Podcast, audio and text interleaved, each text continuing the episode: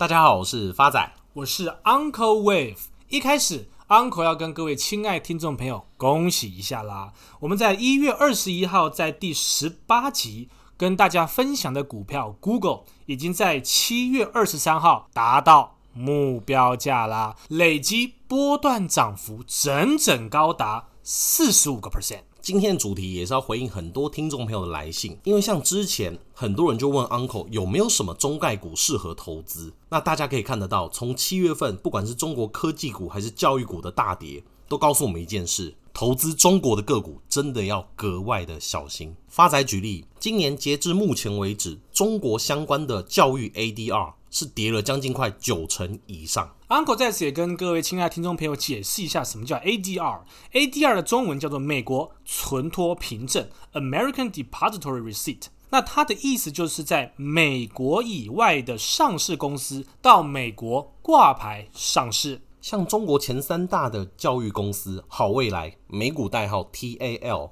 大家能想象，我年初花七十块买进这档股票，吃着火锅唱着歌，过完第二季，股价剩六块钱，足足跌了将近快九成。哇塞，发仔，我花了一百万投资到这个前三大的教育公司，居然我一百万剩下十万不到啊！对，跌的比 uncle 掉的头发还多。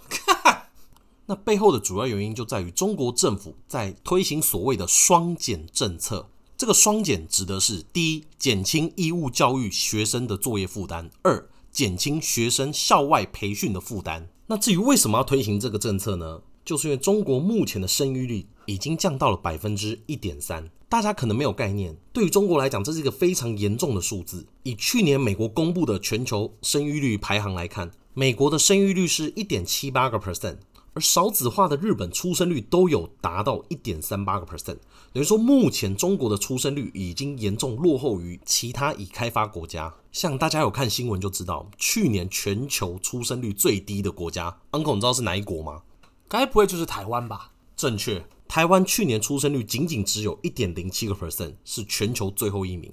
是不是 Uncle 要负一部分的责任？都四十好几了，还没打算结婚，刺激国家的生育率？难道 Uncle 的父母不会逼婚吗？发仔，这你就有所不知了。Uncle 几乎全台湾的月老庙都跑过，求到的红线都可以拿来编一件毛衣了。不是 Uncle，是不是月老已经放弃你了？难道都没有特别灵验的吗？诶，还真的有。这个月老庙就位在台中大肚山上的一间。灵异月老庙，今天 Uncle 要跟各位亲爱的听众分享的月老庙是位在台中大肚山的灵异月老庙，邮递区号四三二四一。Uncle 怎么报月老庙的口气跟报股票的时候一样？不是 Uncle 在讲，因为他真的很灵。因为 Uncle 求到红线的下个月，立刻收到通知了。该不会真的配对成功了吧？Uncle 那天因为是开车去月老庙，事后收到通知，民众检举 Uncle 停车时后轮压到了红线，红单六百块。发仔，这样算吗？靠北，这一点都不灵异好吗？好了，不要闹，回到主题。这个中国低生育率的主要原因，其实就在于他们一九八零年开始实行的一胎化政策。而这个一胎化政策在二零一六年正式结束了，并允许所有已婚妇女最多生育两个孩子，就是所谓的二胎政策。但在二胎政策的影响下，中国生育率却没有明显的提升。很大一部分原因是在于说，中国的一胎化造成男女比例严重失衡。举例来讲，中国的 Z 世代就是一九九零后出生的人口，男生总共有一点三九亿人，女生总共有一点一七亿人，男女比例相差将近快两千两百万人，几乎是要一个台湾的人口了。对啊，Uncle，你能想象从国小到大学都是男生班，你上学跟上少林寺一样的那种感受吗？别说了，Uncle 还真的有体会过，因为 Uncle 高中。就是念男校，而且通常当一堆男生聚在一起，霸凌的事件就特别严重。Uncle，你这样讲是不是以前在学校被霸凌的人就是你？不是啦，但是 Uncle 在高中的时候确实有一个死党，他就是因为下巴稍微长了点，因此常被霸凌。下巴长哪有什么好霸凌的？真的很幼稚诶。发仔，你一定要听 Uncle 讲，因为他的下巴是真的长，因为那个同学很喜欢炫富。每天都搭计程车上下学。那个时候，班上同学都知道，他的计程车费就刚好是鼻梁到下巴的距离。不是啦，uncle，最好是有人下巴那么长啊。所以你看，当男生太多就有这样的问题。而中国也意识到这样的情况，经济学家警告，中国的人口变化如果无法解决，可能会给中国经济带来挑战。这个问题将损害生产率，给养老金政策造成不小的压力。而中国不敢多生产的第二个最主要的原因，就在于教育成本非常贵。像大家都知道，中国的教育竞争非常激烈，尤其是大学入学考试。这造成了课外辅导行业的繁荣，家长希望透过这种方式让自己的孩子获得竞争力。根据中国教育学会的数据，北京、上海、广州跟深圳等大城市，从幼稚园到高三的学生当中，平均每十个人就有七个人接受过课外辅导。所以前面提到了，中国为了鼓励生育，推行所谓的双减政策。那细节的内容包含：第一个，将不再审批新的培训机构，现有的学科培训机构统一登记为非营利性机构。简而言之，就是不能再成立新的补习班啦。再来就是这些培训机构一律不得上市融资，且校外培训机构不得占用国家法定节假日、休息日以及寒暑假期间。这个政策一下，就像前面所提及的，像中国最大的培训机构新东方（美股代号 EDU）。跟好未来美股代号 TAL，今年平均跌幅都是九成以上。这也是 Uncle 为何始终不推荐各位亲爱的听众朋友买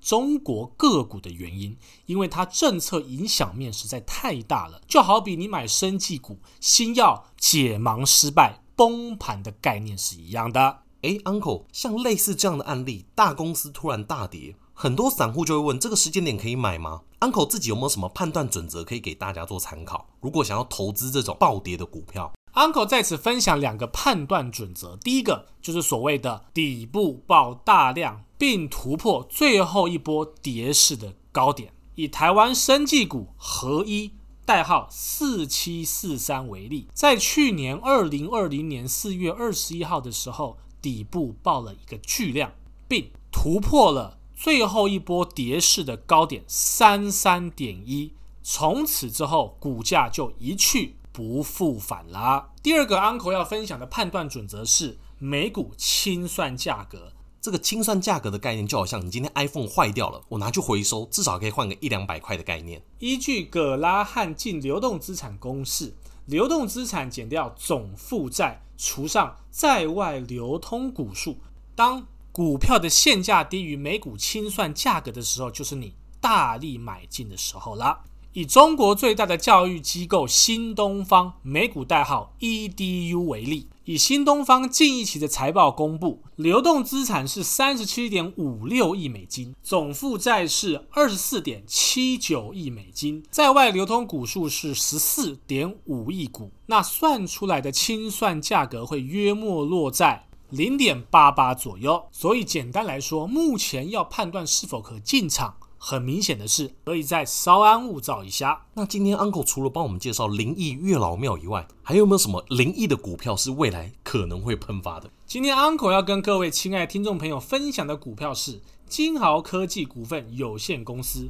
股票代号三零零六，成立于一九九八年六月二号，是一家国内利基型记忆体的 IC 设计公司。Uncle 在此补充一下，记忆体分为标准型记忆体跟利基型记忆体。标准型记忆体通常用在大型的 PC 上面，而立基型的记忆体也通常用在可吸式电子装置，像智慧型手环跟手机。那营业项目跟产品结构是以记忆体为主。分别为 DRAM 跟 SDRAM 记忆体占五十五个 percent，Flash 记忆体占二十二个 percent，MCP 占十三个 percent，类比记忆体占十个 percent。Uncle 看好金豪科技股份有限公司的因素有三：第一个，财务面，